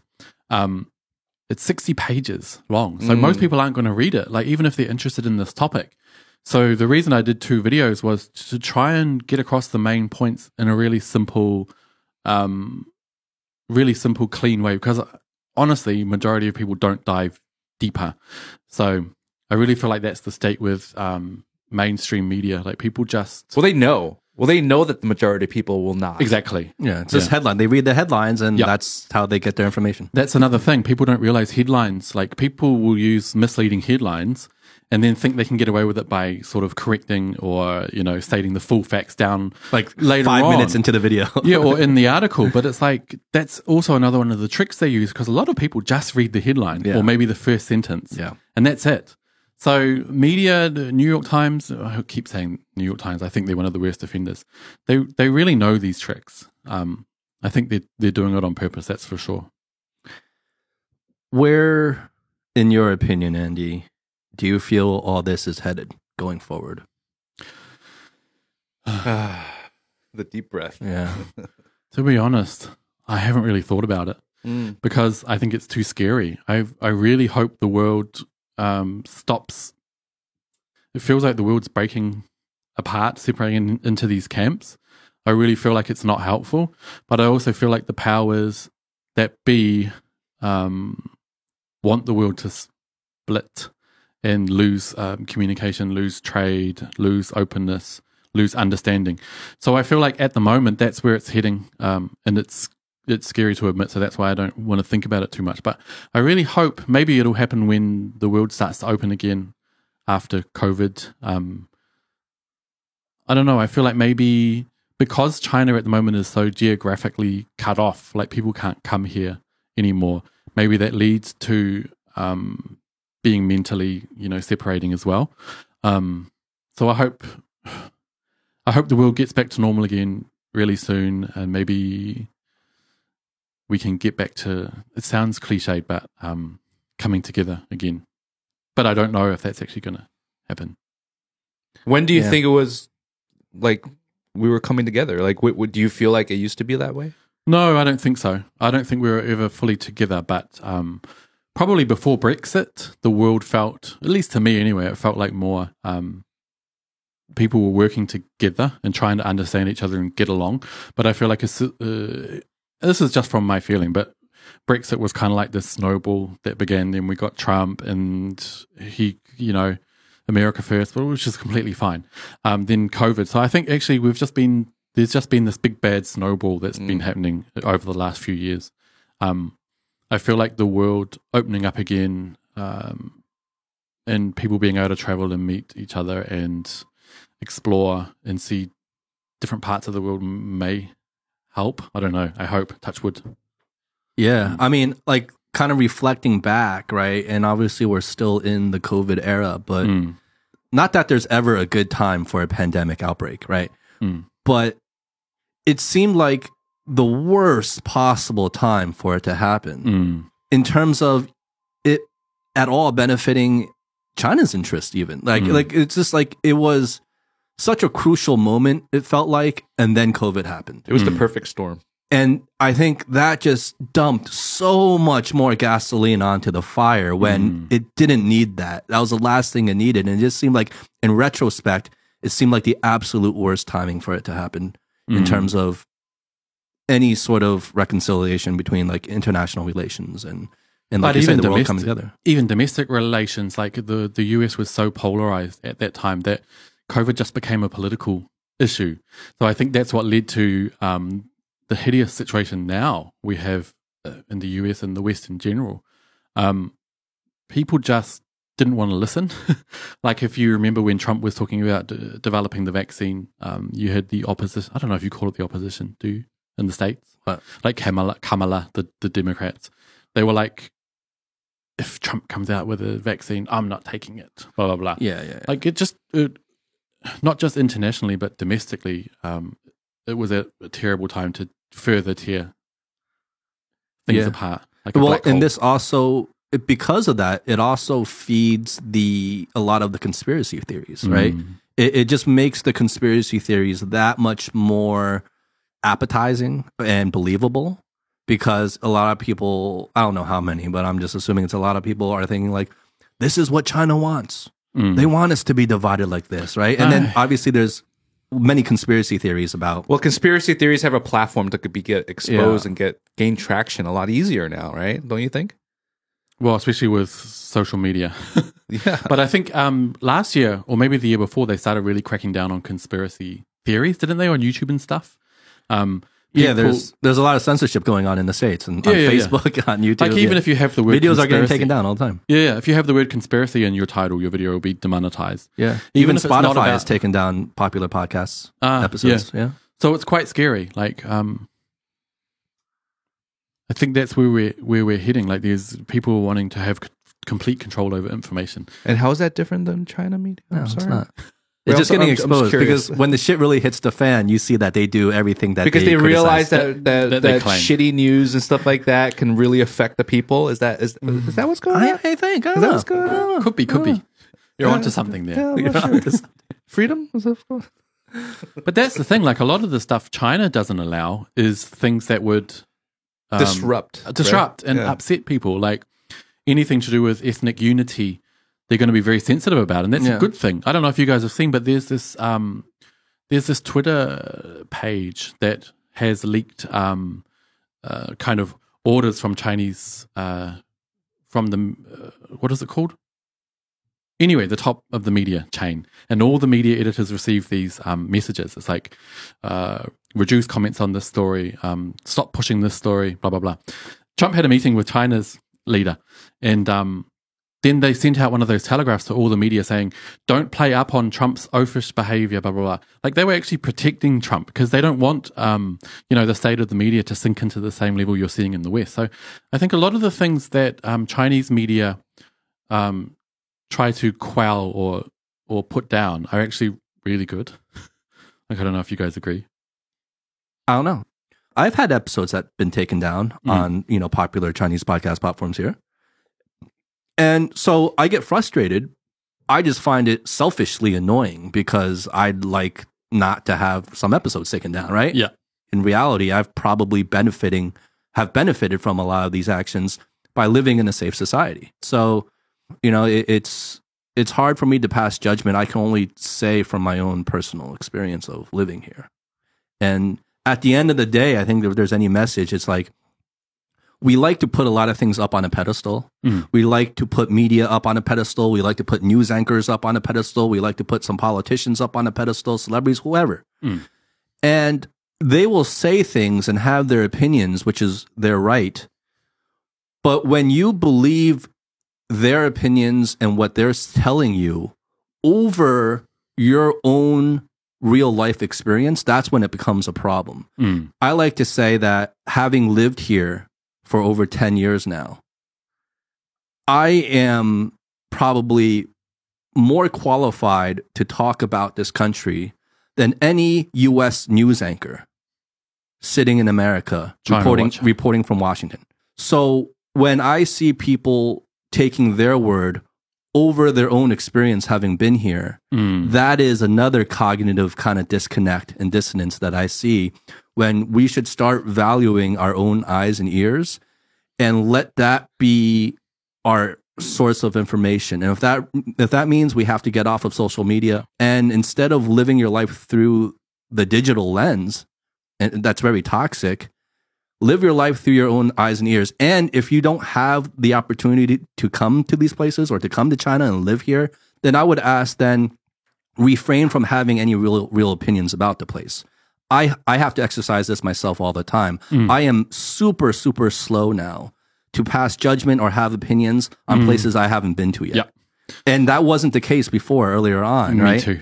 It's like the thing with the recent Ukraine Russia situation. Yeah, that's a I have no now. idea what's going on. Yeah, So yeah. I won't talk about it Yeah. because it's not my area. You know what I mean? So I think what you said is really true. Like people, sure, if you're going to consume all, all you know about a certain place or a certain topic um, through secondhand accounts like media, which most people do, um, be wary of the idea or the, the fact that that's a secondhand account. Like, don't preach, um, you know, don't preach to people as if you're some kind of expert. I think if people knew, if people took that on board, the social media situation would be a lot better Oh, because it's full of armchair experts who, you know, they claim they they know so much about a certain topic all through the secondhand information. So, Mm. I think maybe we all need to not be so cocky and sort of like s- sit back a, a bit. And I think probably one of the problems with social media is there's just so much. Um, everyone wants to get their opinion out, Mhm. so of course most of it will be. No offense, but abs- absolute crap. both good and bad, right? Yeah. Like the, the positive or negative opinions. exactly about any kind of topic. So Yeah. I think, um, yeah, but uh, then again, a lot of people don't have the luxury to visit some place hmm um, and see with their own eyes. Like, Mm. so Well, it's th- tough. I, feel like this just goes back to. I mean, I don't want to put words into the mouths of government, but um, Just do it. Yeah, I'm- just I'm- do it. I'm just going to do it real quickly. Uh, I, I mean, you hear. I don't know if you ever heard this, uh, Andy, but uh, when speaking with a lot of um, uh, local Chinese here, Mm. um, when speaking about the government and how the government runs things here and stuff like that, and the idea of freedom that we discussed before, uh, a common response is, you know, there's 1.4 plus billion people here, uh, many different uh, like ethnic minorities besides Han, and you know, you can't. And there's a lot of like po- the poverty level obviously is getting you know fixed, but Mm. it's there. Um, you have a lot of different classes of people here, and you have a lot of different um, education backgrounds of people, right, and exposure. So how can you give equal power to everybody? Mm. Which which is a good and bad way to think, right? It's like because we are coming, I'm coming from a place of of uh, a a bit. Uh, what's the word? Like a little bit of um, Privilege. Privilege, yeah. I guess you could say privilege. So I can say that from my higher Your pedestal. my pedestal. um, but I mean, elitist bastard. my my my, my elitist comments right now. But I mean, at the same time, um, just like you just said, I'm not going to be making my comments on or putting a vote into a Ukraine and Russia battle Exactly. because I am not educated on that. Mm. I'm not informed on that, Mm. right? And that's a perfect example of me being more on the outside as opposed to what we've been mostly talking about in this episode. Being on the inside. Exactly. Mm. So I can I'm going to intake the the the news outlets that I have access to and read about what's going on, but I'm not going to form a, a, a like a permanent position on what is really happening there because I don't know. Mm. Yeah. And what's so bad Right? about that, right? Like, what's so terrible about that? Like, doing it a little bit old school, where when going back to a time when information wasn't so connected and everyone couldn't just be a, a publisher and a content creator and, and have a loudspeaker in front of them. What's so terrible about that? About not having an opinion about a place that you've never been to? Is that so terrible? Is that? I mean, I, I'm honestly asking. Like, maybe there's some. Well, it's terrible Maybe, if you, there's some if you use it to wrong, wrongly, but I don't know. I feel think? like a lot of them, people feel like they have to hold an opinion. Like they're being forced to hold an opinion on on a lot of these things. Or like they have to take a moral stance on something, Yeah. right? and they feel like if they don't say something, that's as bad as supporting something terrible or whatever, which is another flawed kind of logic. I feel like people feel like if they don't talk out, speak out against something that is supposedly evil or bad, then they're, you know, just as bad. So I don't know. I feel like social media, it's a tough one because it kind of forces us to have an opinion. They want us to have an opinion. So we're going to have these muddy, you know, muddy Yeah. waters. And this is similar, you know, with mainstream media now, they're losing a lot of viewers. And I think it's a lot of it is because of these independent, you know, what's his name? Joe Rogan? Yeah, Joe. Yeah, Rogan. he's like super popular. Um, it's these independent voices. So there's good and bad. Let me just give an example to kind of to, to express. Um, I feel like the a big picture idea of what's happening with political correctness. Um, Oh. Without naming names, uh, I was ha- I was having a conversation. I'm going to talk about. I'm a director, and so um, I was having a conversation with a director friend uh, in the states, and he is very very um, uh, progressive. Let's put it that way. Okay. And so he's all about women's rights and stuff Mm. like that and like, like pushing that agenda and really supportive, right? He's a male. Mm. And he's like, yeah, it should be more female directors, which is great. And we have conversations about that. And then, and then all of a sudden, like we're talking about something and, and he's like, you know, it's crazy because every bid I'm on, you know, the, you know, now it's like a requirement to have a female director as part of the bid. And it's like ridiculous. And it's like some of these people are, who don't even have the work to back up, you know, you know, the, and then they'll get booked just because they're a woman. I'm like, hold on, were you just talking about like, When it affects him. you, you know, you know? Yeah. And, and he's like, no, no, no, no, no, I'm supportive of it. But I haven't worked in like, you know, So, but when it, when it affects his bottom dollar, Exactly. No, no, but it's he's about. still supportive of it. But he's still complaining about it. So it's like this. It's it's it's a weird thing because I I feel like I I- I didn't outright say this to him, but I I feel like it's it's one of those things where. You, you feel like it's the right thing to do, but maybe the way to do it is not the right way. Ah. You know what I mean? Like in terms of like okay, so let's let's talk about directing for example. Yeah, yes, I'm I'm always supportive of female uh, directors, DPs, or anybody in the film industry because it is male dominated, right? Mm. But I feel like it's it doesn't necessarily mean that you need to go out of your way to book or or or push For the this agenda for the sake of it. Yeah. I feel like it, it you need to prop up the successful ones that because there are there. Mm. Yeah. They are there.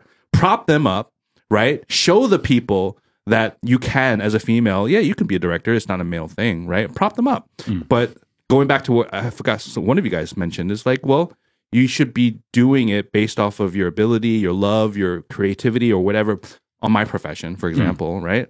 As opposed to just your gender. For the sake of it. I mean, because I feel like that should be universal. It's, Yeah. it's the same reason why I feel like a lot of roles are filled, like leadership roles are filled by women, and they were just really good at what they do. They're good. I mean, they deserve to be in that position. Mm-hmm. Period. Right? I mean, it's like if I was in the states, I mean, when I was in the states, and if I if I got into a university or if I got a job because I was Chinese, I would get pissed personally.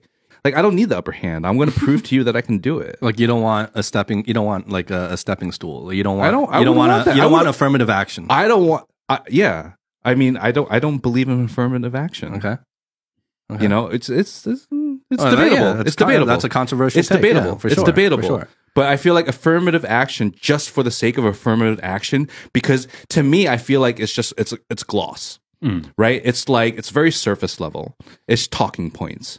But if you're really, really about, um, which I don't have a I don't have a way to fix it. But if you really are open minded, and I'm not looking at color, I'm not looking at gender based off of ability and all that stuff merit based off of merit. based, based off of merit, then then you wouldn't need obviously you wouldn't need affirmative action, right? Yeah. Because this is this is a root level like problem, not a surface level problem. Well, let's spend another two hours talking about affirmative Well, yeah, we action. now. could. Let's dive into that rabbit hole. Yeah. No, I have a friend. I hope he doesn't listen to this. he worked for the Ministry of Women in New Zealand, Okay. but he kept c- talking about um, how you know the gender pay gap. He was like, women get paid less, and I was like, yeah, but have you thought about these other things? Women choose different kind of jobs. You know, a lot of the time they take time off for to have whatever it is. And he goes, no, no, no, women are paid less for the same job. And I was like, oh, okay. And then another day he told me about a pay rise he got. And I was like, oh, Uh, okay. uh, told you about a what? you a got? pay rise. A pay raise, And I was like, did, did the other women in your team get the same pay rise? And he's like, no, they didn't ask for it. And I was like, do you think that's fair? That's the same thing. And then I was also like, do you think maybe you should step down from your job and let a woman take that role? He was like, no. it's like, so I, that's why I think it is virtue signaling because they'll say they agree with all this stuff, but as soon as it affects them, then they're all of a sudden, oh, I am for it, but, you know what I Yeah. But at what cost? Yeah, it's, And- it's all root level. at and the how end of much the day. judgment on it can we really pass? Because at the end of the day, we're all going to be selfish creatures. I think that's Yeah. just how we are all programmed as humans. When it affects our own interests personally and directly, hey, we're going to defend it, right? Mm. And so uh, we're, we all have, we're all wired to do that. And it's those of us who kind of can live with it and find ways to live well and fair and treat other people with respect, knowing that that's a reality versus people who want to deny that reality and and just hide from it and just disguise it in different ways. Oh, we right? sound so conservative now. You know that, right? That's true. Yeah, we we sound do. so conservative. and we're so high up on our pedestal right now What the too. fuck We're, happened we're to on our us? high horse. Is it because we're getting older? Do you think it's because we're getting older? No, I don't. I don't think we're. Look, we, we only sound goes back to context. We only sound conservative now because the middle ground of the whole Has moved. has moved, Yeah. and has shifted. So we, I think we've always kind of taken the stance. Whereas before, in earlier times, it wouldn't be viewed as so. It'd be I viewed disagree. probably as more middle. I disagree. and now it's viewed as conservative. I disagree because I don't know about you. When you're, you, you just said when you were younger as well, right? Yeah. When you were younger, you were a lot more like, Yeah, but I think it has moved. okay, Because now there's sort of certain things I would stand up for or whatever that now would be viewed as conservative. Like, and it's mo- like nowadays, younger people, Tinder, Nyanti Dala, um, people that are in university now, like early 20s or whatever, they, they've moved the goalpost like way over here or over there or wherever. I really think it's, it's changed. Like, I felt like, have I changed politically as I've got older? But I don't think I have. I actually think it's just the surrounds that have changed. why don't you? Why don't you think it has shifted, Howie? Um, because I feel like when I was younger, I would be a lot. Uh, well, speaking personally, when I was younger, um, I would blindly follow certain politically correct messaging Mm. just because I felt like it was the right thing to do. This is something you should know. Like back in the day, he's the type that would have like joined Antifa. You Oh, know, gosh. yeah, yeah, yeah. Right? scared. Like you've admitted to this. You've maybe, admitted to maybe, this. Ah. maybe. I'm See, not. I that's don't what know, it- so it's moved then. right? But as I got older and and and living through experiences and seeing many different perspectives and understanding a little bit more about the nuances and having a little bit more of a mature perspective, I would think a little bit more. Mm-hmm. And yeah, and I would realign my thoughts. Yeah, but but before, like when I was younger, you said you blindly followed a, a lot of those things. I've hundred percent believed those things. Well, And that's now part when of I the think- following, though. Uh, don't you think? You now when I think about it, when I think about it now, I'm like, did I really believe that? That's so. Mm. Yeah, so maybe I've changed a little bit. Oh God, Yeah. did, did Oh, I no. change or did it? You're, you're, you're Oh, having like a personal identity Oh, crisis having right a now. midlife crisis. You're having you're having an identity crisis live on air right now in real it. time. you never know. Mm. See, because we don't think about this stuff that often. Exactly. And then when you come together and talk about it, Well, when you when you have to really reason out out loud Uh. your positions, that's when you find that it's much more difficult to do so Yeah. for many of the time. And that's when you see a lot of people get stuck and they can't articulate their stance. yeah, They they just believe it for some reason to their Uh-huh. core, but when you when you actually engage in a productive, calm, reasonable you know conversation with them and have them articulate their point out that's when they get stuck and instead of going like hmm okay well maybe i got this wrong they're just like well you know and they get really They frustrated they Yeah. double down on it Mm.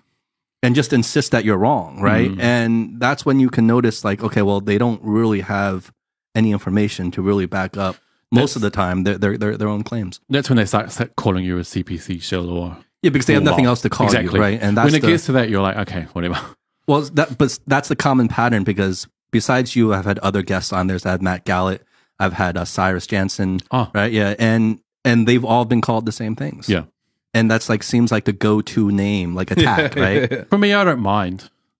when they call me that. But for people like Cyrus Janssen, like independence for him is so important. So it's actually quite damning if people think he's connected in some way to any for- other forces or which receiving any is, money. is insane. Uh, because when you actually sit down and get to know these people like i have with you and cyrus and matt you you realize that that's not the case at all. And these are just individuals like sharing their experiences and their thoughts and their opinions and and and and the research that they've done on mm. these on these topics that they are very passionate about themselves because they've been here lived here for a long duration of time. Yeah. and like us and like what we've been preaching this whole episode is that they've seen the other side and they want to scream from the mountaintops.